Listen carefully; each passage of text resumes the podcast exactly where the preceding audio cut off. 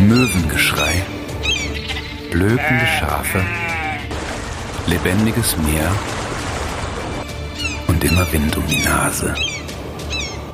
Deichmomente, der Podcast aus St. Peter-Ording von der Halbinsel Eiderstedt. Moin, hier ist Simone und heute gibt es wieder eine neue Folge Deichmomente.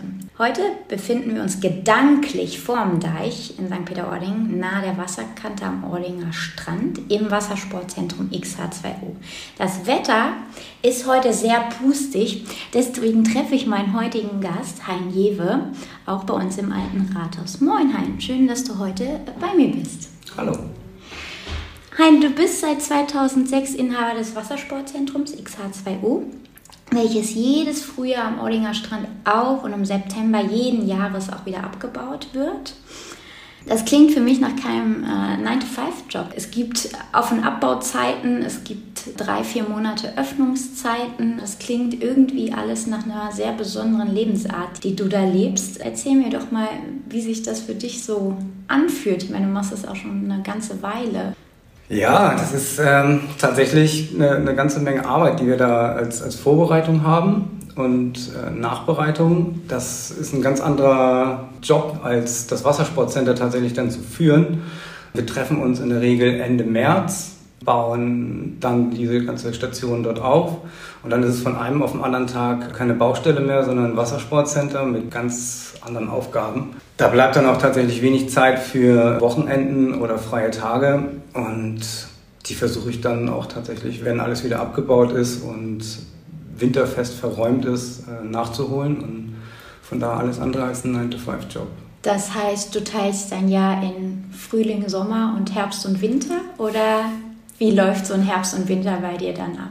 Ja, Herbst und Winter ist tatsächlich ja noch diese Nacharbeit. Ich bringe zum Beispiel die, die Fahrzeuge, die wir dort unten am Strand haben, in keine Werkstatt. Das mache ich alles selber, weil mhm. da würde man vom Hof gescheucht werden, denke ich manchmal. Außerdem weiß man dann auch, was man mhm. getan hat und was man an diesen Fahrzeugen hat. Mhm. Und dann kommt halt, ich sage jetzt mal so der November, Dezember. Da geht es auch mal eine Woche nach Dänemark in ein mhm. Haus wo keiner ist, mhm. um tatsächlich den, das Wortkontingent wieder aufzufüllen. Mhm. Und wenn es möglich ist, geht es auch teilweise mal für drei Monate im Wohnmobil durch Europa. Schön. Ja. Richtig, richtig schön. Ich meine, das, auf der einen Seite ist es auch echt Freiheit, die man dann lebt. Ne? Wenn man weiß, man hat den ganzen Sommer gebuckelt ohne Ende, dann auch mal drei, drei Monate. Also ich glaube, das ist ja jetzt schon sehr, sehr lange, aber selbst wenn es nur vier Wochen sind, die man dann einfach mal unterwegs ist, das ist ja auch nichts, was jeder so einfach mal kann. Ne? Das stimmt, aber auch da, wie gesagt, da ist es halt so, meine Tage im Sommer sind halt, die haben einfach teilweise kein Ende ja. oder keine bestimmte Uhrzeit, wo ich sage, so jetzt ist hier Feierabend. Mhm. Solange Gäste da sind, laufe ich da nicht weg. Alles hat seinen Preis, wie man im Leben so sagt. Ja, ne? genau. Und da ist halt der Preis tatsächlich die Zeit im Sommer hier oben. Der, der Sommer ist wunderschön mhm. und da bin ich halt für die Gäste da mhm. und auch mein Team. Und im Winter bin ich halt mal Gast, mal woanders. Bist du für dich da? Ja. Ein, bevor wir über das Wassersportcenter noch mehr sprechen, äh, verrat mir doch mal, wie du zum Wassersport gekommen bist. Bist du hier am Wasser groß geworden? Ich bin tatsächlich ein, ein echter Einheimischer. Ich bin geboren in Husum und mein Leben eigentlich hier auf, auf Eiderstedt und St. Peter-Ording verbracht. Mhm. Ich habe immer wieder versucht zu flüchten mit Jobs im Ausland oder für längere Reisen, aber das hat nie so richtig geklappt. Ich bin immer wieder gekommen. Emotional hat es nicht geklappt. Ja. Ja. Und zum Wassersport bin ich tatsächlich aus Langeweile gekommen mit 14 Jahren auf den Malediven. Okay, erzähl mal. naja, ich musste mich da mal ein bisschen auf den Hosenboden setzen und meine Schulnoten ein bisschen aufpolieren und dann durfte ich im, im Rahmen des Erdkundeunterrichts dann vier Wochen mit meiner Mutter und dem damaligen Mann auf die Malediven reisen. Das war erstmal eine ganz tolle Geschichte. Wir waren auf einer kleinen Insel, dreiviertel Stunde ist man rumgelaufen, aber es waren halt keine Ferien, es war gar nichts. Und ich war alleine dort unter Erwachsenen und nach einer Woche war alles ja, erkundet, Muscheln gesammelt, Schnorcheln gewesen und und und. Und dann kam die Langeweile und dann war da noch eine Surfschule und hat meine Mutter mich dann angemeldet und das war's. Das hat den Grundstein gelegt. Und dann warst du nur auf dem Wasser? Dann war ich nur noch auf dem Wasser den Rest der Zeit. Drei Wochen lang? Drei Wochen lang von morgens bis abends, äh, tatsächlich. immer dabei. Und dann kommt man hier zurück, auch auf diese Insel, die man äh, relativ schnell erkundet hat oder wo man vielleicht als 14-Jähriger auch schon alles kennt. Ja, das stimmt. Und dann musste ganz klar, es war halt dann äh, Frühjahr und dann war ganz klar, ich brauche ein Surfboard. Das wurde dann bestellt und im Sommer hatte ich dann meine erste Surfausrüstung habe meinen besten Kumpel auch davon überzeugen können, dass Surfen noch ganz toll ist. Das fanden unsere Mitschüler nicht so toll. Die hatten halt andere Aufgaben, sind mit Skateboards irgendwo durch die Gegend geflitzt und wir waren halt am Strand bei Wind und Wetter und wir haben auch ja, teilweise mal den Hauswirtschaftsunterricht in der Schule geschwänzt und waren dann surfen. Ich glaube, das ist nicht so schlimm, ne? Nee, ich glaube auch nicht. Aber wir sprechen vom Windsurfen, ne? Das heißt, du hast mit dem Windsurfen angefangen. Genau, genau. Wir reden vom Windsurfen. Und war das für dich Freiheit damals? Das war einfach eine, eine ganz tolle Geschichte. Man konnte sich halt äh, mit dem Strand befassen, der für Einheimischer immer hinterm Deich ist und ich durfte dann auf einmal vor den Deich. Ja. Wir haben uns Fahrradanhänger gebaut, um das ganze Zeugs da vorne hinzuräumen. Mhm. Das war eine Riesenaufgabe, die dann aber, sobald man nasse Füße bekommen hat, echt wunderbar belohnt worden ist. Mhm. Und wenn man dann da seine Fortschritte macht, und St. Peter ist definitiv kein einfaches Revier zum Lernen, und wenn es dann aber auf einmal klappt und man kommt so in diese Gleitfahrt, das Ganze wird leichter und das ist einfach toll, das ist unbeschreibbar oder unbeschreiblich eigentlich. Warum ist St. Peter-Ording kein einfaches Gewässer? Es ist und bleibt ja noch die Nordsee. Und mhm. wir haben hier zwei bis drei vorgelagerte Sandbänke, je nachdem, wie sich im Winter da die Sandbänke hin und her geschoben haben. Du hast starke Strömungen, Westwind beherrscht das Wetter hier. Das heißt, du hast nicht jetzt eine Regenzeit und die Sommerzeit oder irgendwie sowas, sondern naja, man kann halt auch mal im Sommer richtiges Schiedwetter haben. Mhm. Und ich sage jetzt einmal auch, die Stürme im September, Oktober, die haben es auch schon echt in sich, wenn die ganze Sandbank überflutet ist. Das hat man nicht überall. Also das ist sehr speziell hier. Mhm. Und dann gibt es Tage, wo es einfach wo, wo wir sagen, der Nordsee, weil das Meer liegt einfach platt wie ein Spiegel mhm. und es regt sich nichts. Und du kannst dir gar nicht vorstellen, was da für eine, für eine Macht drin stecken kann. Mhm. Man fühlt sich dann wie am See, so ungefähr. Ja. wie viel Zeit hast du denn heute noch, um ins Wasser zu gehen? Ah, es ist tatsächlich weniger geworden. In der Jugend und so, da war das Hauptbestandteil von meinem Leben. Und als ich dann den Führerschein hatte, hatte ich einen alten Bus gekauft von meiner damaligen Ausbildungsfirma. Und nach drei Wochen bin ich mit meinem besten Kumpel nach Tarifa, nach Südspanien, äh, ja, Südspanien gefahren. Mhm. Und haben dann halt überall alles Mögliche erkundet. Und natürlich, wenn man halt hier war, die Wochenenden in Dänemark oder halt in, in St. Peter verbracht. Mhm. Jetzt mit dem Wassersportcenter habe ich angefangen, tatsächlich im Lehrteam, ganz am Anfang, 2006, stand ich selber noch im Wasser, immer mal wieder noch, mhm. als Aushilfe wenn jemand sich verletzt hat oder so. Aber selber Zeit, halt im Winter ja. Und im Sommer muss ich sie mir tatsächlich teilweise klauen. Mhm. Und bist du beim Windsurfen geblieben oder ist noch was dazu gekommen oder hat sich was verändert? Also was favorisierst du gerade am Wassersport? Boah, das kann ich so gar nicht sagen. Also es hat angefangen mit Windsurfen. Mhm. Ähm, Wellenreiten kam dann immer mal mit dazu. Wenn mir ins Gesicht schaut, da sieht man eine krumme Nase. Das war ja, ähm, mal ein, ein, Unfall mit einer Finne von einem Wellenreiter. Relativ unspektakulär, aber egal. Hat mich gezeichnet. Mhm. Und dann kam irgendwann das Kiten dazu, weil das mega modern war. Und das ist tatsächlich im Moment mein, mein Steckenpferd. Es geht schneller aufzubauen. Man hat nicht so viel Material, was abgestimmt werden muss, sondern man kann einfach loslegen. Und auch mit der kleinen, kabbeligen Nordseewelle richtig Spaß haben. Dann kam ähm, Katamaransegeln mit dazu, mhm. Jollensegeln, Segeln in allen möglichen Variationen. Und jetzt ganz frisch, seit Mai bin ich ausgebildeter Wingfoil Instructor. Das heißt, du hast ein relativ kleines Surfbrett mit einem ganz großen Hydrofoil, also ein großer Flügel, der unter Wasser ist und durch Geschwindigkeit baut er so viel Druck auf, dass er dich einen halben Meter aus dem Wasser hebt. Mhm. Und dazu hast du dann keinen Mast mehr in der Hand wie beim, beim Windsurfen, sondern ähm, ein, ein aufgeblasenes Teil, ähnlich wie ein Kite, aber doch wieder ganz anders. Ich hatte das Gefühl, ich habe äh, letztens in der Meldorfer Bucht viele dabei beobachtet, wie sie das äh, getan haben. Und ich hatte das Gefühl, es ist so, als würde man das Windsurf-Segel drehen, einmal um 90 Grad. Und dann aber ist es so wie so ein Trapez. Also es, es ist irgendwie so eine Mischung aus Kite und Genau, es ist, Also, es, ja, also es ist wirklich nicht beschreibbar. Ich, äh, in die Shownotes packe ich einfach mal einen Link, wo man sich das ansehen kann. ja, Und ist es die neue Trendsportart oder? Es schlägt auf jeden Fall durch. Die Nachfragen sind da und in Meldorf muss man ganz klar auch dazu sagen, das ist ein Labor. Da ist äh, keine Strömung in dem Becken, Ja. es ist tief genug. Da habe ich tatsächlich äh, auch angefangen mit meiner Karriere als Windsurflehrer. Das macht einfach wenig, wenig Hindernisse oder hat halt wenig Hindernisse dort in, in Meldorf. St. Peter ist da wieder ein bisschen anders wegen diesen vorgelagerten Sandbänken. Du hast halt einen Dreiviertel Meter Tiefgang, da muss man ein bisschen aufpassen. Okay, Wir experimentieren dann noch. okay. Hast du denn schon die ersten Schüler und die ersten Kurse? Äh, kommen diese Woche tatsächlich. Ah ja, ja ich bin gespannt. Ganz privat, ganz äh, experimentell, wie man das umsetzen kann hier. Mein Lehrgang war in, in Büsum in der Perlebucht und das ist halt auch ein Labor, ein kleiner, kleiner See. Aber das offene Meer, ich war selber hier schon draußen und denke so, uh, ist doch was anderes.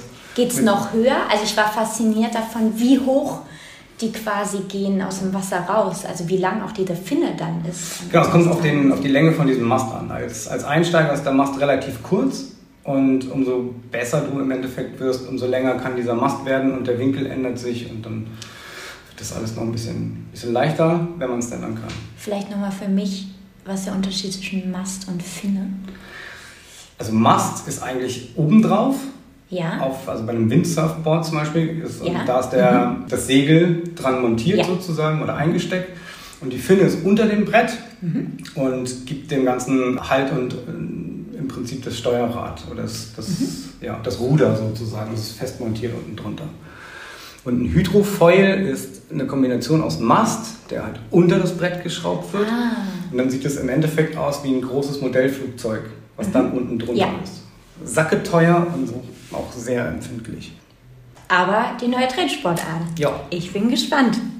Wie kam denn die Idee, überhaupt ein Wassersportzentrum zu betreiben? Ich habe es eben schon angerissen. Meine, meine ersten Versuche oder mein erster Job als Surflehrer war tatsächlich in der Meldorfer Bucht, in diesem kleinen Speicherkrug. Das habe ich zwei, zweieinhalb Jahre gemacht und habe dann eigentlich festgestellt, das geht besser, weil ich war dort Angestellter und habe halt gemerkt, das Angebot ist anders als das, was dort angeboten wird. Also die, nee, die Nachfrage. Die Nachfrage ist anders als das, was dort angeboten wird. Und ich habe mir zum Beispiel Material bestellt, aber es kam was ganz anderes an.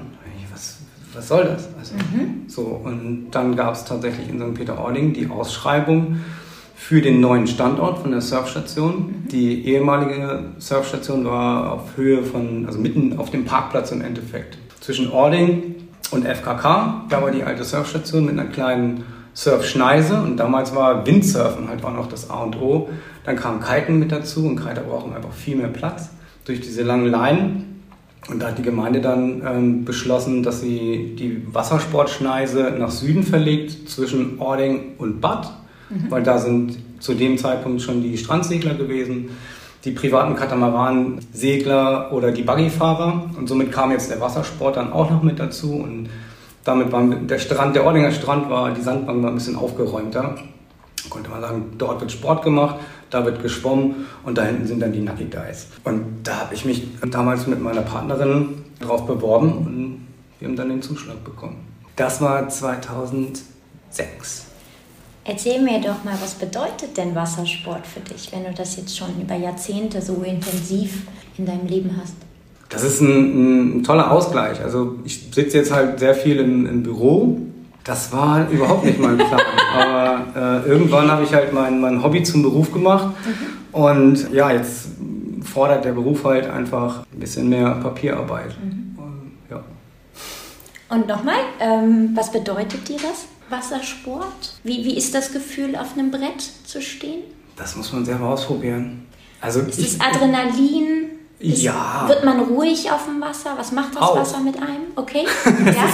Das ist halt genau so, so schwer zu, ähm, zu, zu beschreiben, oder? Äh, es gibt Momente, da muss man absolut auf Zack sein, ansonsten landet man halt einfach am Strand oder wird von der Welle erwischt und durchgewirbelt oder, oder, oder. Und dann gibt es aber auch Momente, wo man einfach im, im, absoluten Fluss ist mit der Natur. Es funktioniert einfach. Man, man hat die richtige Segelstellung, man ist einfach gut drauf. So, mhm. und man hat, es gibt so einen, so einen ausgelutschten Spruch so, oder Wort, so Flow. Und wenn das passiert, das, das kann man nicht beschreiben. Da kann man die Augen zumachen, man fährt trotzdem geradeaus, passiert aber nichts. Und das sind vielleicht nur ein paar Sekunden und es fühlt sich aber wie eine Stunde an. Mhm. Also ganz Wunderbar. Sollte man mal ausprobieren, egal was. Und dann hat man auch, sieht, merkt man auch, was auf dem Wasser sonst noch los ist? Oh ja, ja? auf jeden Fall. Okay. Einmal Robben, die sind da einfach unterwegs. Also fährt man da längs, entweder mit einem, mit einem Kiteboard oder mit einem Katamaran, da ist halt weniger Wind und das mhm. Meer ist ein bisschen ruhiger, da kann man ein bisschen weiter gucken. Mhm. Und auf einmal taucht so ein Kopf da neben dir auf oder vor dir und ich so, was ist das denn? Na mhm. klar, wir sind halt in deren Lebensraum, mhm. dürfen da ein paar Runden drehen. Mhm. Und die interessiert das aber gar nicht, oder? Die sind sehr neugierig. Ja? Aber, ja, ja, aber man sollte sich echt an denen fernhalten. Mhm. Also die haben ein sackscharfes Gebiss und die putzen nicht die Zähne. okay, aber da hat es doch keine direkte Begegnung. Nein, nein. Dafür warst du dann doch zu schnell auf dem Wasser. Okay, genau. sehr, sehr gut. Wie groß ist denn dein Team und was bietet ihr im Wassersportzentrum alles an? Wir bieten an Kurse von ganz klein, also die, die ersten Sportler dürfen bei uns ab sechs Jahren auf das Brett, das die, oder die Bretter, die die Welt bedeuten für manche. Geht dann ähm, über das komplette Kursangebot im Windsurfen, Kitesurfen, Stand-Up-Paddeln, Wingfoilen oder Wing-Surf-Kurse demnächst. Dann gibt es kleine Containerbar, wo es einen wunderbar leckeren Kaffee gibt und Kaltgetränke. Mhm. Und das mache ich natürlich nicht alleine. Das äh, geht gar nicht. Ich habe immer mal probiert, ein Klonprogramm ins Leben zu rufen. Es funktioniert aber nicht. Mhm. Also habe ich äh, wunderbare Mitarbeiter und ich denke mal, dass es mehr sind, als was man so sieht, wenn man da vorbeiläuft. Dieses. Jahr sind wir 26. Wow. Und dann komme ich noch dazu. Wow. Erklär mal, was die so machen. Also mir war bewusst, ihr habt ein Kernteam von vier, fünf Leuten, genau. die sich um die Organisation küm kümmern und auch teilweise Kurse anbieten. Wir, wir organisieren das tatsächlich. Das sind äh, Mails, Social Media, Personalplanung und, mhm. und, und, und, und, und Materialeinkauf, Verkauf und so weiter. Mhm. Und dann gibt es halt die fleißigen Arbeiterbienchen, mhm. sage ich jetzt einfach mal so. Mhm. Und das ist ein, halt ein Team aus Freiberuflern und aber auch äh, der größte Teil ist eigentlich äh, festangestellt tatsächlich für die Zeit, wo sie für mhm. mich arbeiten. Und die kümmern sich halt um die äh, Durchführung der, der einzelnen Kurse oder stehen an einem Eisstand bei uns mhm. oder in der Containerbar. Das Ganze sind dann halt 26 dieses Jahr. Wahnsinn. Ein Riesenteam. Ja. Hätte ich auch nicht gedacht, tatsächlich. Ähm, wie viele Kurse habt ihr denn am Tag? Kann man das pauschal sagen oder kommt es wirklich auch aufs Wetter drauf an? Muss man auch zwischendurch Kurse schieben, weil der Wind dann doch nicht so ist, wie er ist? Also wie stelle ich mir so einen Alltag in so einem Wassersportzentrum vor? Also du hast die, die Frage jetzt eigentlich schon genau beantwortet. Okay. Wir versuchen relativ geradlinig zu planen. Das heißt, wir haben feste Starttermine für die Kurse. Also zum Beispiel montags, vormittags geht es halt los mit den Einsteigerkursen im Kiten und im Windsurfen. Kinderkurse kommen dann am Nachmittag dazu. Das sind die ersten Termine. Die Einsteigerkurse gehen meistens über drei Tage. Und dann muss das Wetter natürlich auch drei Tage mitspielen. Das klappt nicht immer. Dann muss man tatsächlich mal ein bisschen schieben. Oder es fallen tatsächlich auch mal Einheiten aus, nach hinten raus, weil zum Beispiel zu viel Wind ist oder zu wenig. Also fürs Windsurfen braucht man einfach auch ein bisschen Wind und dann geht das große Geschiebe los. Mhm. Aber bisher hat das immer ganz gut funktioniert. Aber da sind wir dann gefragt an der Orga dahinter, was kann man wo schieben, wer kann was übernehmen, mhm. wer hat die Ausbildung dafür, wer darf das. Mhm. Und ähm, ja. Und wann ist der schönste Zeitpunkt, um aufs Wasser zu gehen? Wenn sie alle weg sind. Ach so.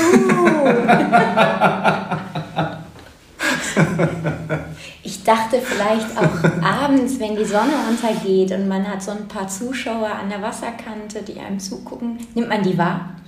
Die nimmt man ganz klar wahr. Ja. Ähm, da stehen auch ganz häufig äh, Gäste und haben ihre riesen Kameras dort und stehen da einfach und schauen mit, mit riesen Augen durch ihre Objektive und du hörst es tatsächlich, gerade beim ablandigen Wind, da kann man ganz dicht ans Ufer ranfahren, dann hörst du dir immer den Auslöser, klick, klick, klick, klick, klick. Mhm wer ist jetzt hier gerade das Ziel? Ja, okay, die haben mich hier im, im Visier. Mhm. Da gibt es teilweise auch Applaus Okay. und ein Ah oder ein Oh, hast du das gesehen? Wenn dann mal ein hoher Sprung oder irgendwas Spektakuläres dabei war. Aber ähm, es gibt eigentlich nicht die perfekte Zeit. Also ich, ich kann auch nur von, von mir reden. Ich versuche mir immer mal wieder eine Stunde rauszunehmen, wenn ich sag mal, meine Bedingungen da sind. Und es sieht für diese Woche sehr gut aus. Ich liebe den Nordwestwind.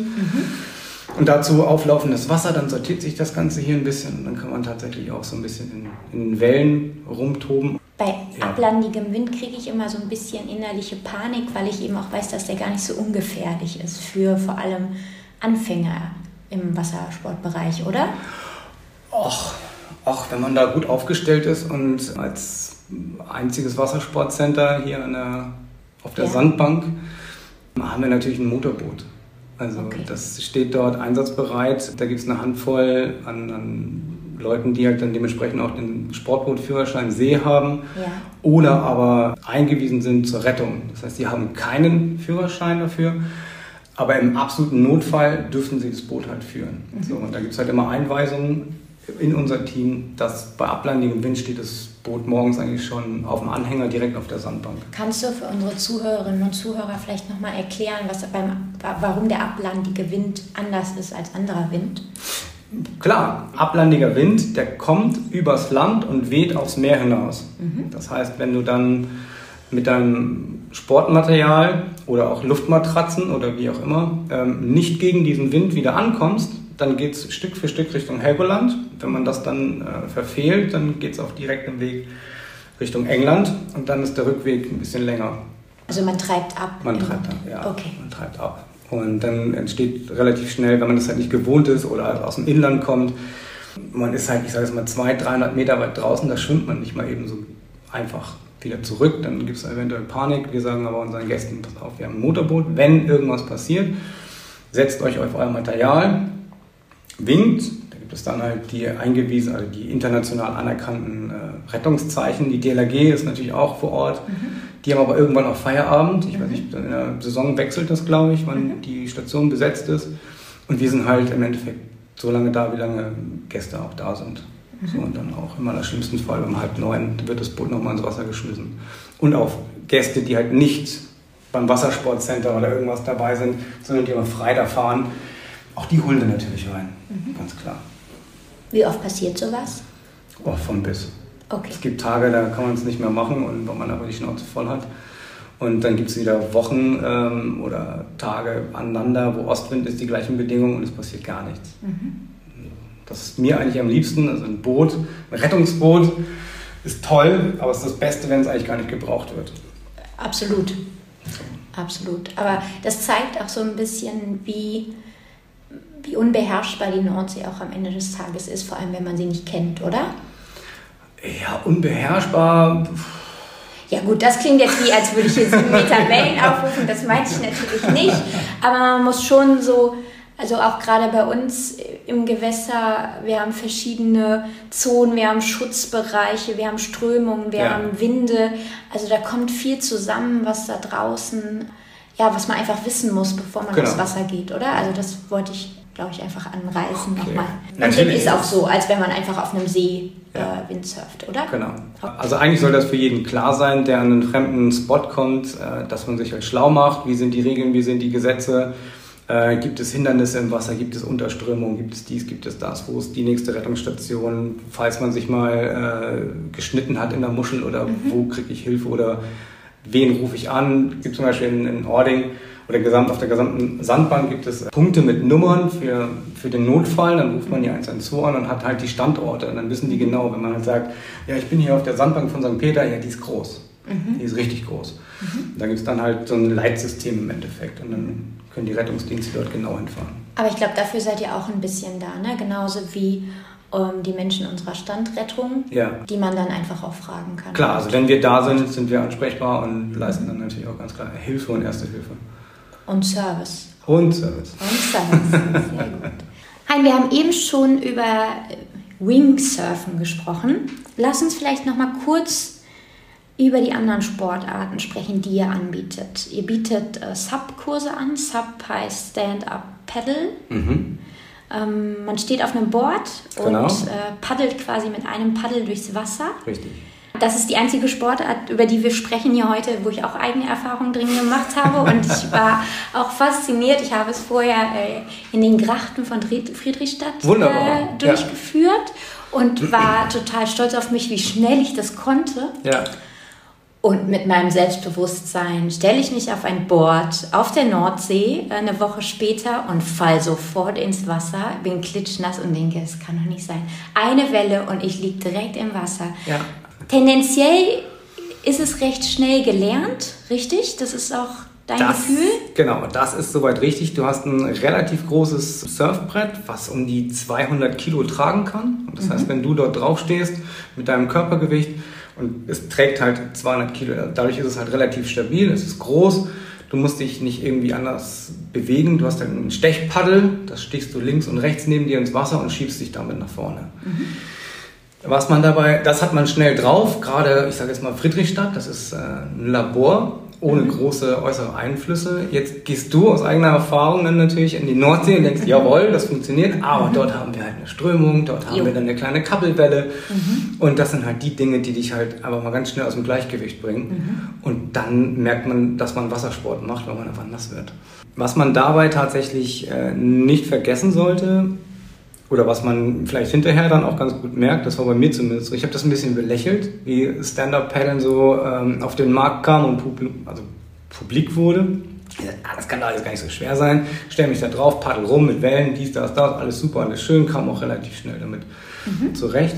Aber der nächste Tag, das war ein böses Erwachen. Ich hatte am ganzen Körper Muskelkater, weil du ähm, beanspruchst äh, Muskeln durch dieses permanente Ausgleichen. Das glaubst du gar nicht, dass du die hast. Ist es bei den anderen Wassersportarten nicht so extrem?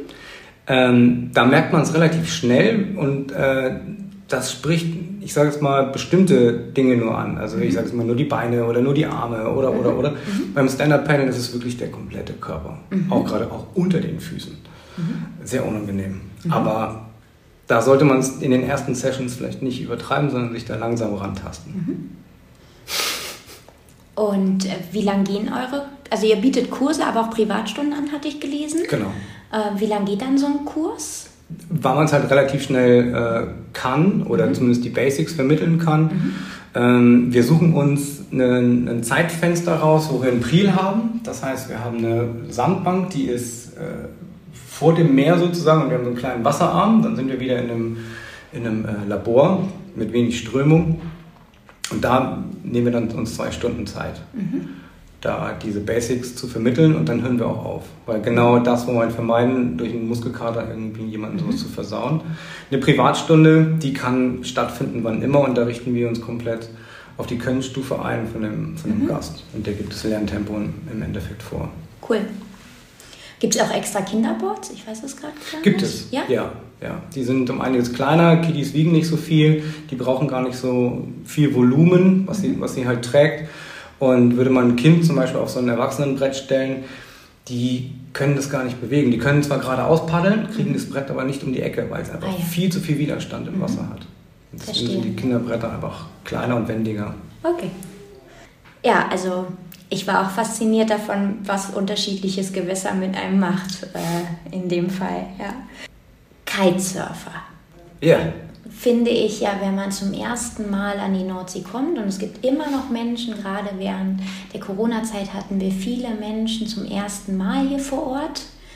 Ähm, die Frage, wo das Wasser wäre, kam auch öfters. Also ein Gespür für Ebbe und Flut ist nicht immer gegeben und dadurch, Ja. äh, dass äh, Wassersport genauso wie andere Sportarten eben auch Nischensportarten sind, finde ich, ist, ist auch nicht immer jedem klar, was da draußen eigentlich auf dem Wasser passiert.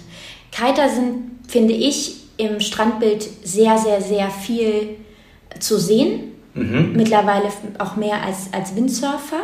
Ja, das stimmt. Ähm, Kiter sind die mit dem riesen Drachen, den man im Grunde einen riesen Lenkdrachen, den man fährt. Ja, Richtig? Ja, genau. Ist richtig erklärt? Das ist gut verständlich. Worin liegt die Kunst dieses Sports? Es sieht, also, es sieht ja erst einmal leicht aus. Und das, was man sich eigentlich merken sollte oder was man sich ja, aneignen darf oder auch mitnehmen darf. Dinge, die leicht aussehen, sind es meist gar nicht. Mhm. Beim Kiten ist es relativ komplex. Du hast einen großen, also einen relativ großen Lenkdrachen, der halt so viel Kraft hat, dich halt zum Beispiel auf den Hacken durch den Sand zu ziehen oder halt durchs Wasser und, und, und, und, und. Da gibt es äh, Bereiche, wo der, wo der Kite halt mehr Druck aufbaut oder weniger, wo der einfach ganz zahm ist, kann aber auch ein richtiges Biest sein. Das Ding musst du erstmal beherrschen. Das ist einfach so. Das sieht man auch oft am Strand, dass das geübt wird, gerade genau. in den Abendstunden, wo auf Land erstmal geübt wird. Wie reagiert dieses, dieses Riesen-Kite genau. eigentlich auf Wind? was passiert wann, mhm. wann wie, wie mache ich was. Fängt man auch so an, dass ja. man das übt? Okay. Ja. Also unsere, zum Beispiel unsere Einsteigerkurse sind so aufgebaut, dass der also geht über drei Tage, zehn Stunden. Jeden Tag zehn Stunden? Nee, insgesamt. So, okay. insgesamt. Wir wollen die Gäste ja nicht kaputt spielen. Und es sind immer so geplant drei, dreieinhalb Stunden pro mhm. Tag. Und der erste Tag ist eine komplett reine Landeinheit. Wir fangen an mit äh, der Kategorie Spielzeug, also so äh, Lenkdrachen, die man in jedem Laden im Endeffekt kaufen kann. Die haben 0,8 bis 1,2 Quadratmeter. Das, da passiert einfach nichts. Man kann damit rumspielen und das machen wir dann auch, um äh, die Bewegungsabläufe äh, zu automatisieren und dass man halt einfach Dinge macht, ohne groß drüber nachzudenken. Mhm. Dann kommt der nächste Schritt. Die Schirme werden größer. Man, wird, ähm, man kriegt ein Trapez an. Das ist eine Befestigung, dass du den Schirm nicht mehr aus den Händen fliegst, sondern deinen Körper als Gegengewicht nimmst und die Hände nur noch zum Lenken. Der hat dann schon so viel Dampf, dass der sich halt auf den Hacken durch den Sand ziehen kann. Und dann geht es ins Wasser mhm. mit einem noch größeren Schirm, weil Wasser hat dann doch ein bisschen mehr Widerstand. Dann werden da dort halt dann die Übungen gemacht, dann stürzt der Schirm mal ab an Land, kann man wunderbar hinlaufen. Ein Freund oder ein Kollege oder ein Mitschüler sozusagen läuft hin, sortiert den Schirm und der ist wieder in der Luft und man kann weiter üben. Im Wasser ist das was anderes. Der Schirm ist, ich sage jetzt mal, 22, 24 Meter entfernt von dir. Und da kann man nicht mal eben im knietiefen Wasser dorthin laufen und den wieder in die Luft heben, sage ich jetzt aber mal. Mhm. Sondern da lernst du dann, wie du das machst.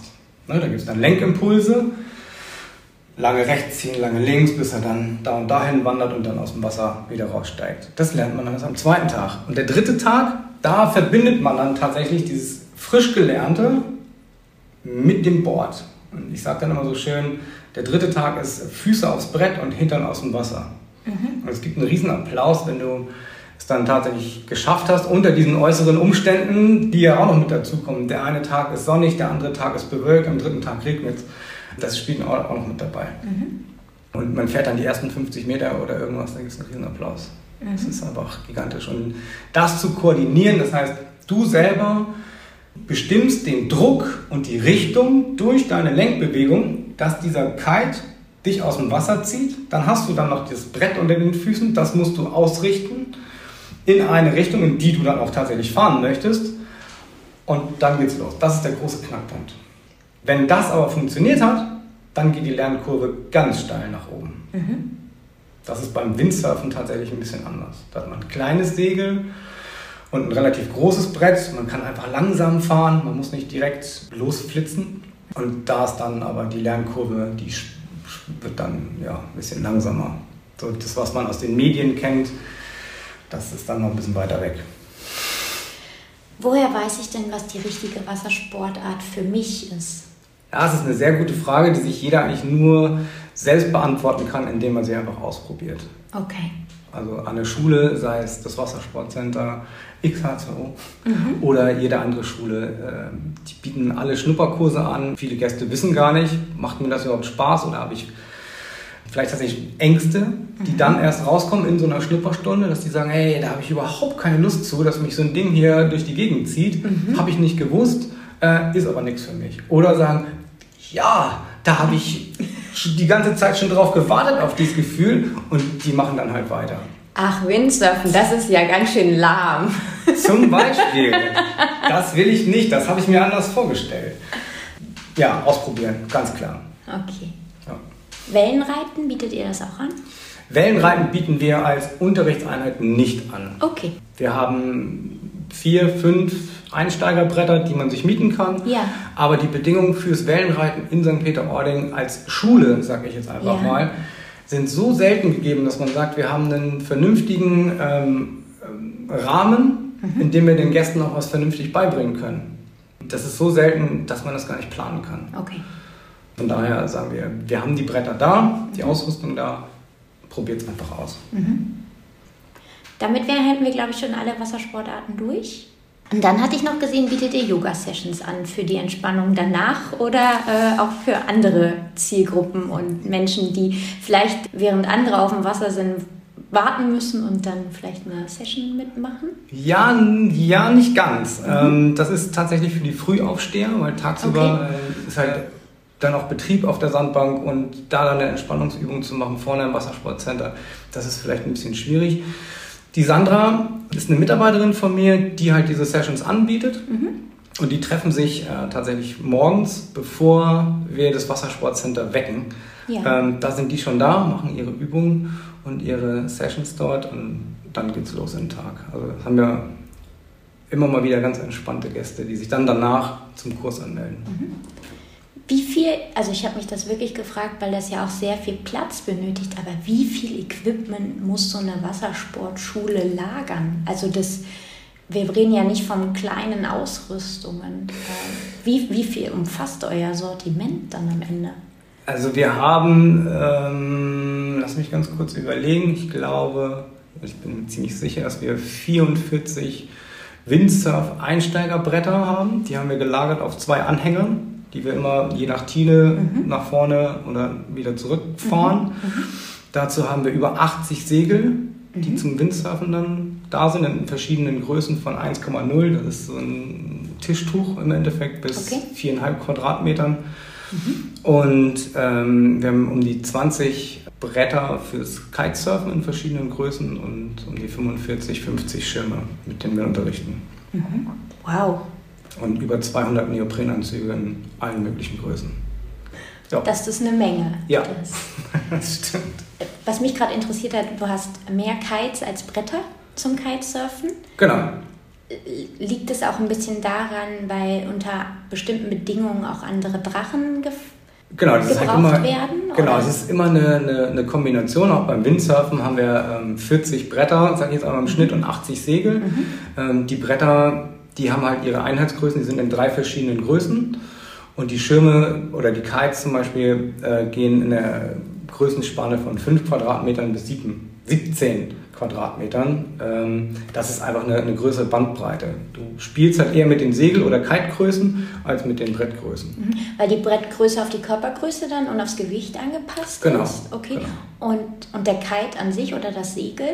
Wie wählt man das aus? Auch, also nach Windstärke und nach Körpergewicht. Umso mehr Wind wir haben, umso kleiner muss der Schirm sein oder der Kite sein ja.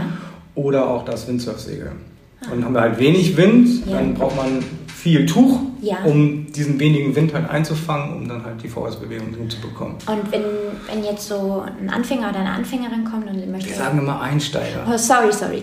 wenn jetzt äh, so eine ein, ein Einsteiger, eine Einsteigerin kommt, ist sie manchmal dann doch fasziniert, wenn die in der Nähe eines Kites steht, wie groß dieser Kite auch ist. Also sieht man da auch so eine Faszination auf einmal für Wow, wie ja. groß ist das denn? Ja, ja und das soll Fall. ich bedienen können? Genau. Okay. Genau. Also gerade bei, bei wenig Wind, unsere, unsere größten Schirme haben 17 Quadratmeter. Also das ist eine Fläche, das ist ein gutes Jugendzimmer im mhm. Endeffekt. Und mhm. die hängt an vier Leinen und die sollst du bedienen und dieses Ding soll dann noch das tun, was du gerne möchtest. Mhm.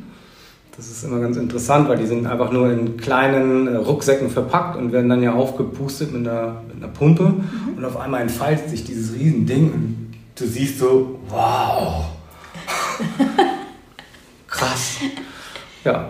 Magst du mir noch mal erzählen, wie so ein normaler Mittwoch eigentlich bei dir abläuft äh, im Sommer, wenn du nicht hier bei mir sitzt und einen Podcast aufnimmst? Also wie startest du in den Tag? Wie verläuft so ein Tag? Wie endet so ein Tag? Also es gibt ähm, jetzt keinen Standardtag eigentlich mhm, da draußen. Habe ich mir schon gedacht, aber ich dachte, ich frage trotzdem Einfach noch mal. ja. ja. Also da sind wir wieder genau wie bei der, bei der Kursplanung. Ja. Wir versuchen das einigermaßen äh, kontrolliert äh, und planbar über, durch den Tag zu bekommen. Und meistens kommt es dann doch irgendwie ein bisschen anders. Also ich sage es einmal so, meine Wunschvorstellung, äh, wir treffen uns morgens um neun. Mhm. machen diese ganze Station startklar, da werden Stühle rausgeräumt, da wird das Sportzeug vorbereitet, die Kurse werden besprochen.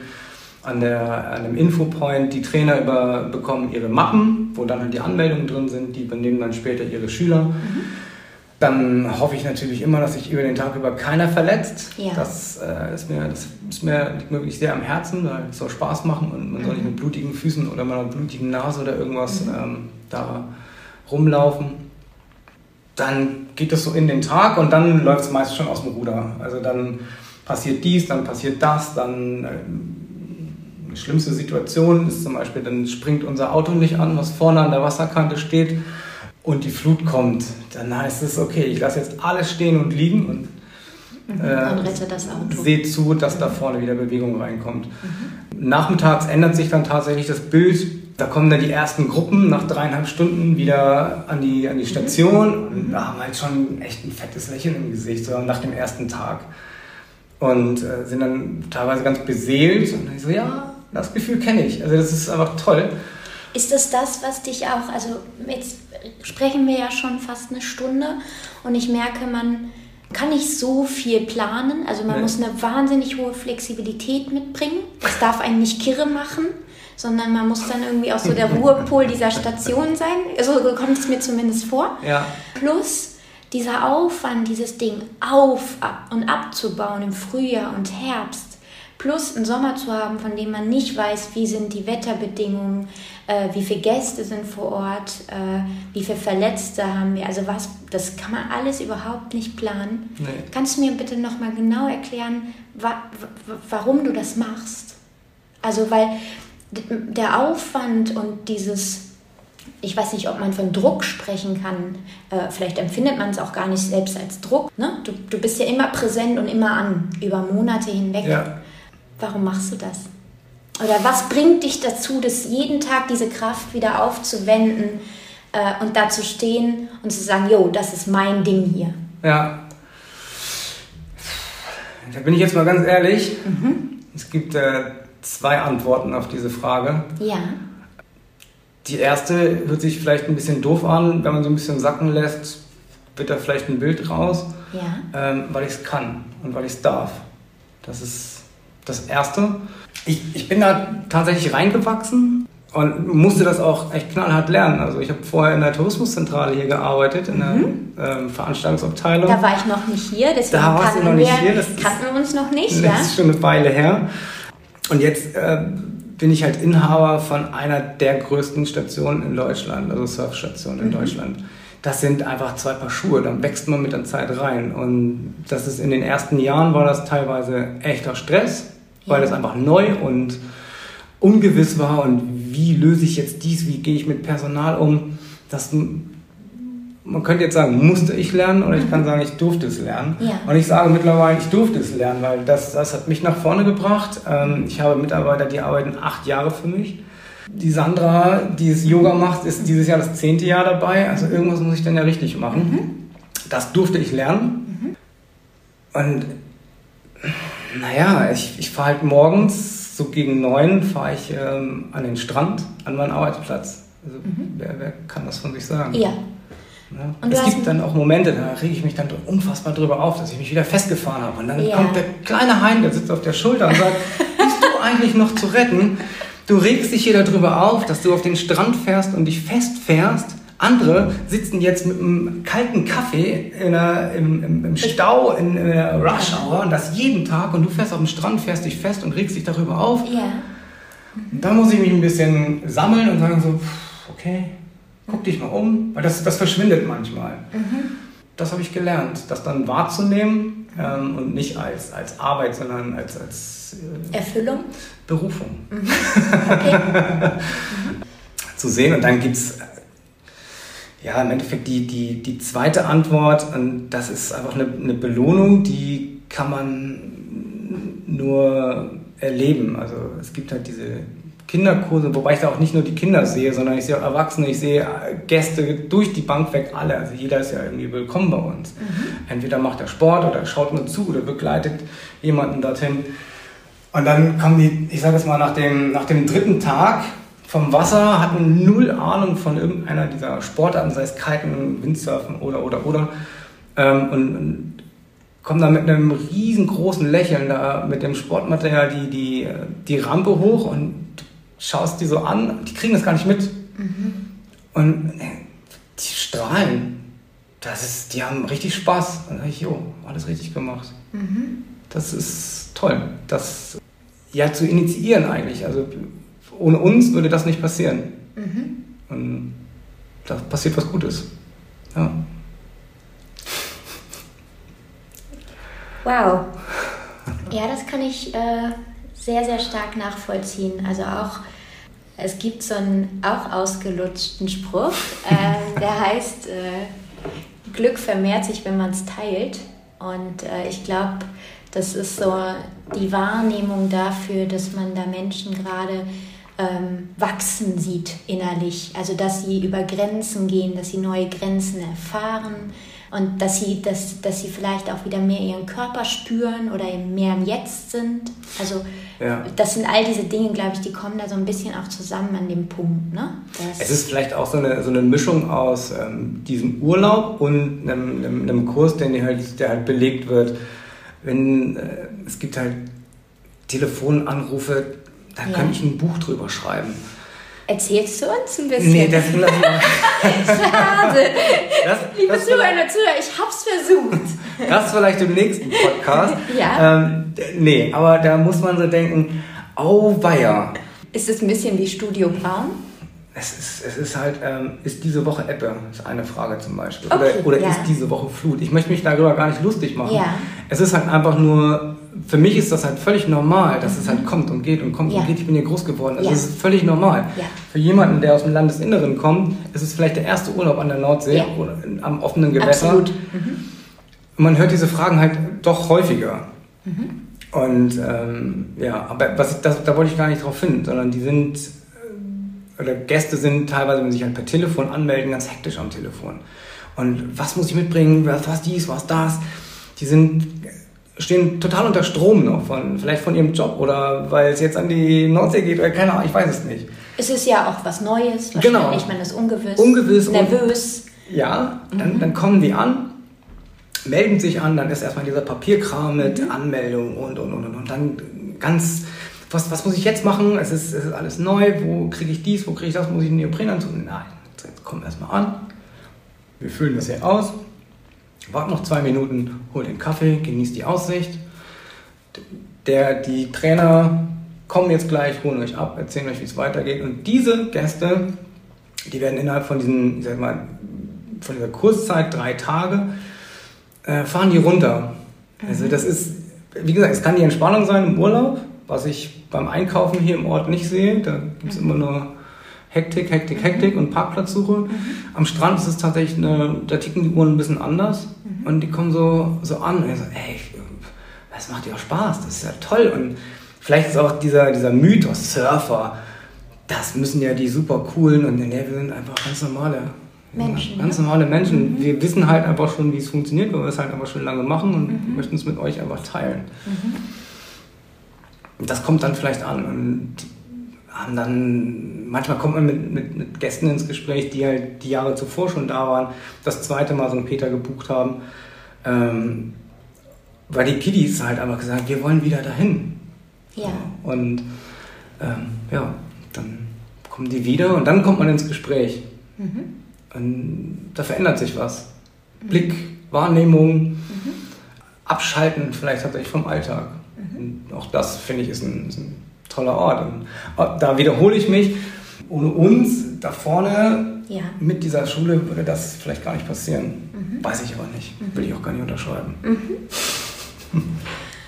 Gibt es auch so äh, Situationen, dass äh, Väter mit ihren Kindern kommen, mit ihren Töchtern, die das dann gemeinsam lernen wollen? Oder gibt es auch ältere Menschen, die kommen? Also das interessiert mich immer besonders. Also ob es ja. nicht nur der äh, 35-jährige durchtrainierte Großstädter oder die Großstädterin ist, sondern ähm, was sind das für Menschen, die, die solche Kurse buchen? Das da auch da, da kann man keinen roten Faden drin erkennen oder irgendwas. Es ist von bis. Es sind, wie gesagt, die ganz kleinen Steppkes mit sechs Jahren, die halt schwimmen können, bis ähm, unser ältester Kiteschüler war 71. Mhm. Der macht dann natürlich keinen Kurs mehr. Sondern? Der nimmt sich dann Privatstunden. Okay. Mhm. Das, weil einfach der das für sich lernen möchte und hat gesagt, ich, ich möchte nicht in einem Kursgefüge mit anderen mir irgendwas teilen und dann möchte ich vielleicht nicht da doof dastehen oder irgendwas, aber ich möchte diese Sportart lernen. Mhm. Und dann sagt sie, okay, machen wir. Und dann verplanen wir da dann halt dementsprechend die Stunden und hat dann da das Lernziel äh, oder die Geschwindigkeit halt vorgegeben und es hat funktioniert. Wow. Und ist heute noch dabei, weißt du das? Das kann ich okay. dir nicht sagen. Das ist schon eine Weile her. Und eigentlich kann man es machen, solange man sich fit fühlt und gesundheitlich immer gut drauf ist. Ja, genauso wie bei, bei Kids. Also surfen anfangen, dann irgendwann umsteigen aufs Kiten mhm. ähm, und dann einfach dabei bleiben. Wenn so, es Spaß macht. Mhm. Ähm, wir erleben ja oft in unserer Gesellschaft, dass ähm, Sportarten, bestimmte Sportarten teilweise vor allem von Männern durchgeführt werden, weil man auch bestimmt viel Kraft braucht ja. oder weil es vielleicht auch klischeebehaftet ist oder wie auch immer oder man sich vielleicht als Frau, also da kann ich ja nur aus meiner Perspektive sprechen, sich auch nicht traut mhm. oder sich auch nicht richtig einschätzt, äh, einschätzen kann, weil man sich ja auch in neue Situationen begibt oder auch Angst, nicht Angst hat, aber ähm, vielleicht zu großen Respekt ja. vor einer Situation oder auch einfach auch nicht weiß, wie man auf das andere Geschlecht reagiert in ja. dem Fall oder was auch immer. Und da habe ich mich gefragt, wer ist da früher gekommen und wer kommt heute zu Kursen? Hat sich das verändert? Das hat sich vom Geschlecht her? Also ich wollte gerade sagen, ja. das hat sich überhaupt nicht geändert, aber da, da hast du recht. Also ja. es, es, es, es, wird bunter, dieser, diese, diese Mischung. Ja. Windsurfen war ja früher tatsächlich so der, der Schwerpunkt und die Einstiege ins Windsurfen sind relativ kraftraubend. Ja. So. Das Kiten hat das Ganze tatsächlich ähm, einfacher gemacht, weil du relativ schnell diesen Zug nicht mit den Händen halten musst, sondern mit deinem Körpergewicht halten kannst. Mhm. Und damit ähm, hat das ähm, eine, eine Tür aufgestoßen für Menschen, egal ob Mann oder Frau. Es gibt ja auch oder ganz schmächtige Männer, da braucht man jetzt ja auch. Oder anderes Geschlecht gibt es ja auch. So. Mhm. Ähm, da braucht man gar nicht groß sich da Gedanken drüber machen, sondern es ist halt so, dass diese, diese Kraft ist halt verteilt jetzt, die du ja. halt nicht mehr mit den Händen halten musst. Und damit bleibt wahrscheinlich dieses Ungewisse, aber dadurch, dass immer mehr das ausprobieren und das ist, es, es zieht zu Bahnen. Ne? Es ist so, mhm. es verbreitet sich die Information und dann hast du diese äh, Veranstaltungen, äh, World Cup, Deutsche Meisterschaft mhm. und, und es wird dann aber populär und das machen natürlich auch Frauen und die sind auch verdammt gut da drin. Mhm. Das ist überhaupt da gibt es keine Grenzen. Und das macht anderen dann wieder Mut und die probieren es dann aus. Ich kann dazu nur sagen, geht zu einer vernünftigen Schule, mhm. die ausgebildete Trainer haben. Wir arbeiten mit dem VDWS zusammen. Der Verband in Deutschland. Für Wassersport? Für Wassersport. Wassersportschulen, mhm. das Windsurfen, Kitesurfen, Segeln, alles ist damit abge, mhm. abgehakt. Unsere Trainer sind ausgebildet über den VDWS. Das heißt, äh, die haben ja, die ganzen Werkzeuge in die Hand bekommen. Wie unterrichte ich Fehlererkennung, sicherheitsrelevante Dinge. Und es ist halt nicht eine, eine, ja, eine Schule, die aus irgendeinem Transporter schult. Das ähm, war mir so gar nicht bewusst, aber es ist nochmal gut äh, auch zu hören. Ich hatte gesehen vor ein paar Tagen, dass jetzt auch ein neuer Film draußen ist, der sich Nordlicht nennt. Und ähm, da bist du Teil dieses Films. Kannst du ein bisschen was erzählen zu dem Film? Und ich glaube, er läuft gerade auch in einigen Kinos Deutschlands, aber erzähl ruhig mal, was ist das eigentlich? Wir wurden tatsächlich ähm, drei Jahre von einem Kamerateam begleitet. Mhm.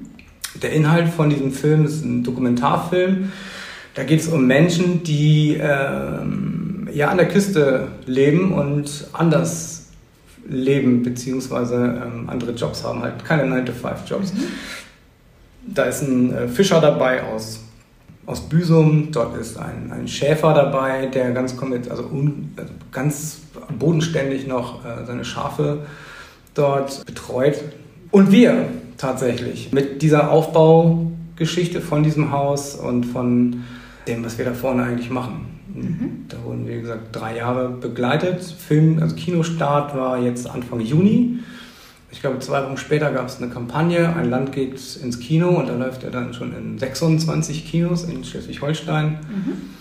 Volle Bandbreite. Schöne landschaftliche Bilder und ein ganz tiefer äh, Blick hinter die Kulissen. Vom Wassersportzentrum XH2O. Nicht nur von uns, sondern von den anderen auch. Okay. Auch wunderbar. Aber wer sich das äh, ansehen möchte, wir verlinken auch super gerne nochmal den Film auf der Webseite, sind auch alle Kinos genannt. Und ähm, ja, reingehen, angucken. Ja. Sehr schön. So langsam kommen wir sogar zum Ende. Ähm, ich danke dir, Hein, dass du da warst. Wir packen auch nochmal in die Show Notes äh, natürlich die Webseite Wasser, des Wassersportzentrums, um auch da fleißig Kurse zu buchen. Und dein Team steht telefonisch auch immer zur Verfügung. Das äh, merkt man, wenn man irgendwelche Fragen hat. Da ist sofort jemand am Telefon und kann einem sämtliche Fragen beantworten und ist da rund um die Uhr. Das ist auch wahnsinnig toll, dass ihr wirklich so viel Service auch jeden Tag an den Tag legt. Hein, was soll ich sagen? Ich wünsche dir einen wunderbaren Sommer, einen erfolgreichen, gut gebuchten Sommer, dass du viele strahlende Gesichter siehst von Menschen, die aus dem Wasser kommen. Dankeschön. Und schön, dass du da warst. Vielen Dank und bis bald am Strand. Bis bald am Strand. Tschüss. Deichmomente, der Podcast aus St. Peter-Ording von der Halbinsel Eiderstedt.